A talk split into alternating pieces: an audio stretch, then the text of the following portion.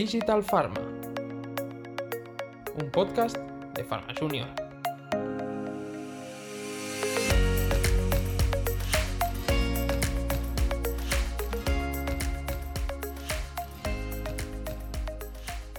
Hola a todos, soy Ingrid Pino y estáis escuchando un nuevo episodio de Digital Pharma. Hoy, como siempre, estoy con mi compañera Adri. Hola Adri, ¿qué tal estás? Hola Ingrid, con muchas ganas de seguir grabando. Qué bien. Y con mi compañero Albert. Hola Albert, ¿tú qué tal estás? Buenas Ingrid, también con muchas ganas. Qué bien. Y es que hoy tenemos el placer de contar con nosotros eh, con Oliver Poe. Oliver Poe eh, actualmente es el Head of Market and Customer Knowledge de Iberia en Sanofi y tiene una larga trayectoria bastante interesante y que sale de lo común y tenemos muchas ganas de que él nos cuente eh, su paso por la industria farmacéutica. Pero antes de empezar, Oliver, bienvenido. Hola, buenas tardes, ¿qué tal? Bueno, muchas gracias eh, por, esta oportunidad. bueno, la verdad que intentaré aportar todo lo que, que pueda en mi experiencia en el mundo farma y no tan farma, pero, pero muchas gracias. Gracias a ti, estamos seguros de que sea muy interesante y muy inspirador.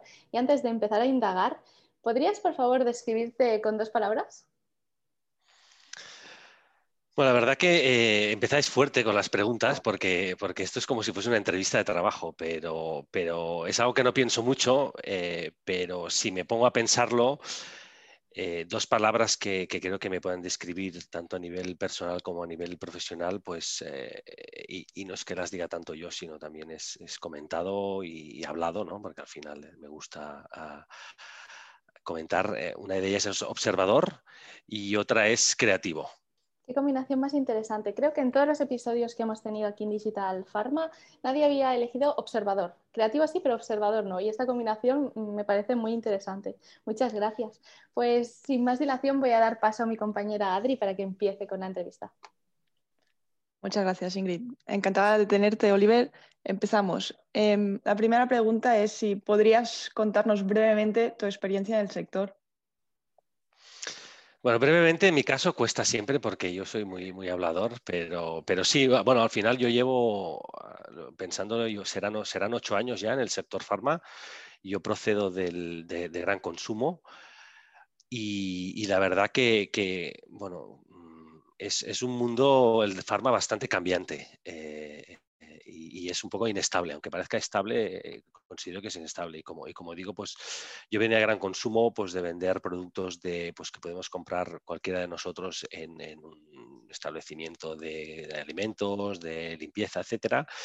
Y cuando llegué a Sanofi, pues hace unos ocho años, eh, empecé para llevar todos los productos de OTC, que son productos que podemos comprar en una farmacia sin receta.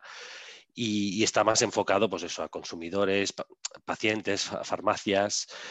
Y cuando empecé llevaba esta parte pequeñita y una parte de genéricos, pero después, pues, como cambios, pues decidimos deshacernos de la parte de genéricos y empecé a llevar también productos de hospitalarios, más de, prescripción y, que no, no tienen nada tanto que ver con, con OTC, sino que necesitas una prescripción. A posteriori también hubo una serie de cambios y hace como unos tres años adquirimos bueno, una parte de un business de, otro laboratorio y, la verdad que fue una gran oportunidad para mí porque, porque siempre he pensado que mi experiencia en gran consumo es, es mucho más alineada con la parte de OTC y es donde llegué a ser pues, eh, lo que soy ahora, que se llama, bueno, las siglas es CMI, que queda muy bien, que es Consumer and Market Insights o como lo habéis definido vosotros, no Market and Consumer Knowledge, al final tienen muchos nombres y llevo la tanto España como, como, como Portugal. Y la verdad, pues eso, muy contento porque empecé pues eso, de, de, a poco a poco ir construyendo, porque entrar en este sector desde fuera, pues, pues, pues cuesta, ¿no? Y es verdad que yo venía de haber trabajado en países, yo estuve trabajando en Boston, en Londres, eh, eh, pero siempre era en gran consumo y esta parte, pues, pues me ha ayudado a, pues, aprender pasito a pasito, pues consumidores, farmacéuticos, pacientes, etcétera muy contento. Nos, gustan estas experiencias que son un poco atípicas porque creemos que son siempre muy enriquecedoras para nuestros oyentes que a veces se encuentran un poco perdidos hacia dónde tirar cuando salen de, las universidades, algunos, por ejemplo. Ahora, para romper el hielo, durante todos estos años, ¿tienes alguna experiencia que nos puedas contar que haya sido un tierra? Trágame. Bueno, la verdad que Eh, lo que hago yo en muchas ocasiones, hay una parte de tierra trágame, porque al final ah, una, parte del trabajo que, hago es, es, tener contacto con, gente de la calle, ¿no? ¿no? quiero usar la palabra normal, pero al final es gente de la calle que no tiene nada que ver con el mundo farma y, hago entrevistas con ellos, hago focus group, hago una serie de, acciones con ellos para, para, conocerlos mejor y estar con ellos. Y siempre hay algún momento de cualquier eh, discusión o de cualquier eh, charla donde pues hablan de tu producto de una manera no constructiva, sino de una manera negativa, ¿no? Y, empiezan a decir cosas que eh, no son positivas sobre tu producto y en ese momento pues es complicado y dices, bueno, yo soy como el representante aquí en esta conversación del producto, pero la verdad que es muy interesante también. Al final, toda la parte, o sea, todo lo bueno es muy bueno, pero todo lo malo también es, todo este feedback es muy bueno para, porque porque nos ayudan a ver ah, cómo podemos mejorar, qué podemos hacer mejor para ellos.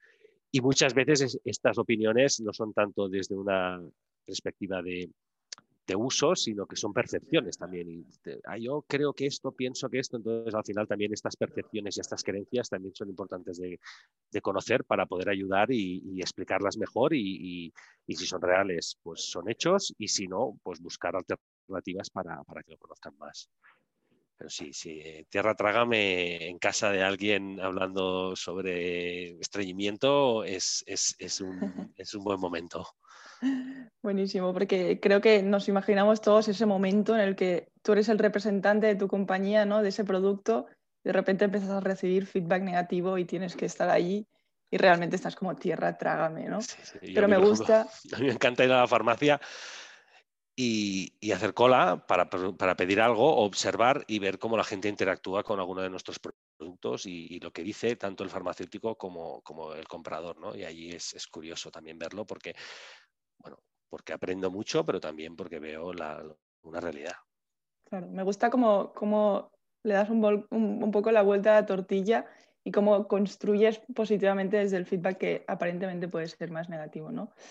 Y vayamos un poco más allá. ¿Cuál dirías que ha sido uno de tus mayores retos durante tu vida profesional?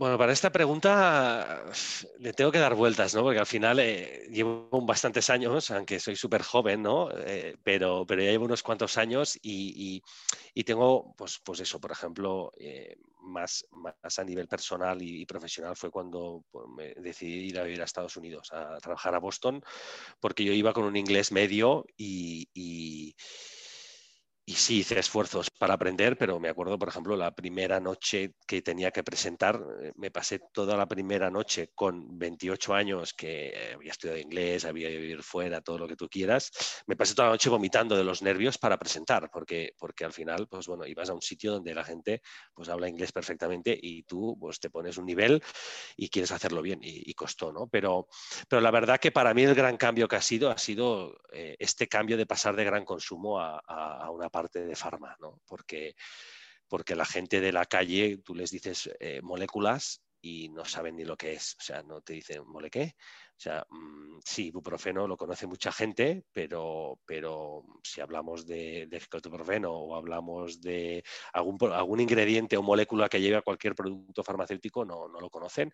Y yo era uno de ellos. Y de hecho, al principio... Mm, me sentía bastante desplazado porque hospitales, precios, prescripciones, precio de referencia, pues todas estas palabras cuestan eh, y ya venía con treinta y pico años ya de experiencia laboral y todo era nuevo y para mí ese, ese primer momento pues, pues, pues me, costó, ah, ah, pero al mismo tiempo creo que ha sido algo muy bueno porque, porque también ayuda, ¿no? Ayuda a las farmacéuticas a, bajar un poco el, el, nivel y, ver que, pues que la gente de la calle no lo conoce y tenemos que buscar la manera de de, poder aportarlo. ¿no? Y como decía, pues claro, dolencias, hay pues pues eh, el estreñimiento, eh, pues dolor de cabeza es algo que sufro y lo conozco, pero estreñimiento, pues de momento no, y lo diría ahora tranquilísimamente.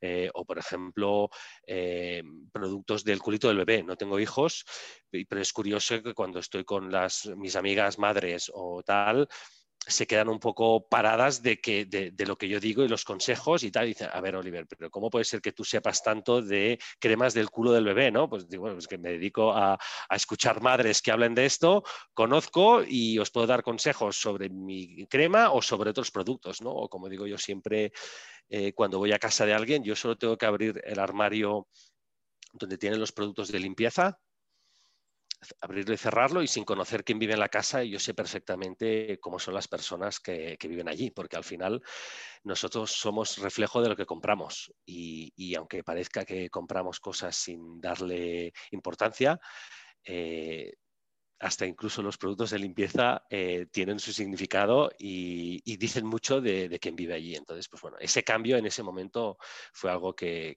me costó, pero bueno, gracias a, la ayuda de mis compañeros y, la experiencia, pues, pues, pues es un reto más que ahora pues ya, no sé si domino, no sé cuál es la palabra, pero que me siento más cómodo.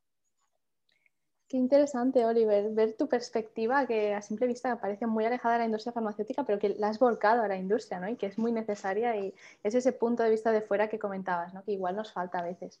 Y creo que tu experiencia puede servir de inspiración para todas esas personas que se están planteando entrar a la industria farmacéutica, hayan estudiado algo de ciencias o no, del sector salud, y que se sienten con un muro que tienen un muro delante porque eh, hay mucho desconocimiento. Creo que tanto Adri, Albert como yo, antes de realizar nuestros másters, veníamos de carreras científicas puramente y, nos sentimos un poco como tú al entrar en la industria, habiendo hecho pues, las carreras. Entonces, yo creo que, que podemos sacar de todo lo que estabas comentando que si te pones, si vas pasito a paso, si le echas ganas y te lo tomas como un reto, mm, puede salir adelante y acabar pues, en una posición como la tuya. Así que muchas gracias por esta inspiración y vamos a seguir con la entrevista. Voy a dar paso a mi compañero Albert. Muchas gracias, Ingrid. Y ahora, si te parece, Oliver, pues entremos un poco más en tu área de dominio, ¿no? Y para todos aquellos que no lo conozcan, incluida esas madres, ¿no? Que no sabían bien bien por qué sabían por qué sabías tanto de sus productos, pues si nos podría explicar brevemente en qué consiste el departamento de Market and Consumer Knowledge. Bueno, esta pregunta me gusta mucho. Las otras también, pero esta sí porque eh, mi padre aún no sabe muy bien qué hago. Lo digo porque se lo he intentado explicar 20 veces, pero no lo acaba de entender. Y, lo intentaré hacer fácil, ¿no? Para mí, eh, eh, y, no para mí, yo creo que para las empresas, el departamento donde estoy yo es, es muy importante. Al final, yo lo explico como si fuese un árbol. Eh, y son las raíces del árbol. Es algo que realmente no se ve mucho, que tampoco tiene tan impacto, pero al final es la base sobre lo que se construye todo. Ah, cualquier decisión, cualquier estrategia, em, cualquier cosa que queramos hacer para el bienestar de estos consumidores pacientes tiene que ver con una parte de un conocimiento de ellos mismos. Y al final esa es una parte que, que trabajamos nosotros, entender no solo si están o tienen una enfermedad o tienen un tipo de, dolencia, sino también qué les preocupa, eh, qué piensan, qué les mueve, qué les hace feliz. Al final, toda esta información es importante porque no solo tenemos que buscar un producto que resuelva directamente también eh, eh, la, problemática, sino también entender holísticamente qué es lo que pasa y, cómo aportarlo. ¿no? En este caso, por ejemplo, yo estoy ahora, pero cuando estuve trabajando también en algunos productos diabéticos, pues por ejemplo, mi padre es diabético y tener el conocimiento de que mi padre es diabético a mí me da una ventaja sobre otros, porque al final es algo que vivo pero también, por ejemplo, antes de entrar en Sanofi no lo vivía igual. Entonces, esa visión también me ayuda a ver mucha gente que está conviviendo, pero no le dan importancia, porque al final el diabético no se ve enfermo porque vive bien, o sea, puede seguir su día a día, pero es verdad que la evolución de la enfermedad le puede. Entonces, para mí, eh, lo que nosotros hacemos pues es entender bien cuáles son las necesidades, las problemáticas y a partir de allí ayudar a tomar decisiones para sacar productos o soluciones para estos consumidores pacientes. totalmente, y vemos que además también es un departamento clave para asegurarnos que estamos dando soluciones a, todos, a todos estos clientes, a este research que se hace, que es muy importante. Pero para saber un poco más allá de este market research, ¿cuáles dirías entonces que son eh, las claves para, realizarlo? Bueno, las claves para, un, buen, un buen research, para mí la primera, primera de todo es una, es una parte de independencia. y es que, se haga de una manera libre, independiente, sin presiones, sin, ningún tipo de objetividad ni, presión, porque al final em, lo que buscamos es la, realidad y cualquier cosa que haga que afecte esa realidad mm, no será bueno ni para el fabricante, ni para el consumidor paciente, ni para, ni para nadie. Entonces, esa, esa independencia es importante porque, pues eso, Muchas veces se hace un estudio para un objetivo, que es el segundo, la segunda clave para mí más importante, es decir, qué objetivo queremos buscar o qué queremos responder, porque no es lo mismo buscar em, pues, em, entender cómo, por ejemplo, actúa un farmacéutico dentro de la farmacia, cómo interactúa con los consumidores pacientes, que lo puedes buscar de una manera, como em, qué preguntas hace eh, eh, el consumidor al, farmacéutico. Entonces, la manera de verlo es diferente y a lo mejor se contradice con la otra, pero al, final es una realidad y es lo que hay y a partir de allí se tiene que trabajar con el consumidor paciente de una manera y con el farmacéutico de otra. Mm, totalmente. Y ya para terminar, eh, siempre nos gusta realizar una, última pregunta, que sería, ¿qué consejo le darías a tu yo de hace unos años que se encontraba entrando en, la vida profesional? Y además también, bueno, que en tu caso, ¿no? Sería, estaría en, dos etapas, que una es entrando en esa vida profesional en gran consumo y que no sabrías que acabarías en ese sector farma, y también en, tu yo del pasado que ya está entrando en, sector farma. Yo, una de las cosas que he aprendido con los años es que ya no doy consejos. Ya o sea, antes daba consejos y ahora ya no los doy. Pero sí, como habéis dicho, yo lo que podría dar es una experiencia y un comentario que a mí me hizo un buen amigo hace muchos años y, fue cuando empecé que, que intentase no guiarme por los grandes nombres. Y a lo mejor ahora me tiro piedras sobre mi tejado, ¿no? porque yo trabajo para una gran compañía y multinacional. Entonces, yo lo que sí que digo es que a lo mejor se intente ir a una empresa un poco más pequeña, porque al final una empresa más pequeña es mucho más dinámica y, tú puedes ver diferentes cosas, ¿no? Y puedes eh, aprender mucho más y puedes tener conocimientos, porque al final tú dices, bueno, yo he estudiado una cosa, yo sé hacer esto. Y yo no lo niego y estoy convencido que tú sabes hacerlo. Pero seguramente con la experiencia a lo mejor ves algo que en vez de ir por aquí, como, como habéis dicho hace un momento, eh, puedes cambiar y, hacer otro tipo de, trabajo. Yo, por ejemplo, en alguno de mis, de mis colaboradores o, compañeros o gente que trabaja para mí, siempre les digo, yo no tengo ningún problema para que si estáis en eh, Market and Consumer Knowledge, si queréis iros un par de días a Market Access, si queréis ir un par de días con Supply, si queréis ir... ¿Por qué? Porque al final, a lo mejor... Eh, estarán mucho mejor en supply y que ellos estén mejor para supply será un beneficio a corto plazo para mí no, porque perderé un colaborador que es muy bueno, pero al final él estará mucho más feliz, aportará mucho más y es un beneficio para, mi compañía. Con lo cual yo mm, el consejo, medio consejo que doy es ese, es ¿no? No, no te dejes guiar por yo sé hacer esto porque es lo que he hecho siempre, sino probar si tienes la opción y si no, pues al final eso, en una empresa más pequeña, mm, el de marketing no solo hace marketing, ¿no? También hace marketing trade, ventas y te da esa perspectiva, ¿no? Qué bueno, Oliver. Aunque no te guste dar consejos, o sea, yo creo que este ha sido muy bueno y nos lo quedamos. Eh, crecer en horizontal, ¿no? En cuanto a conocimiento, absorber todo lo que puedas, ir formándote sin, sin agobiarte, sino ir cogiendo un poquito de todas las personas que te rodean, que es como al final termina siendo un gran profesional, ¿no? Y creo que también para tu padre habrá quedado muy claro qué haces en tu departamento, porque al menos para nosotros ha sido clarísimo y me ha gustado mucho el concepto de árbol, ¿no? De las raíces. Así que ha sido un verdadero placer tenerte con nosotros. Muchísimas gracias, de verdad, Oliver.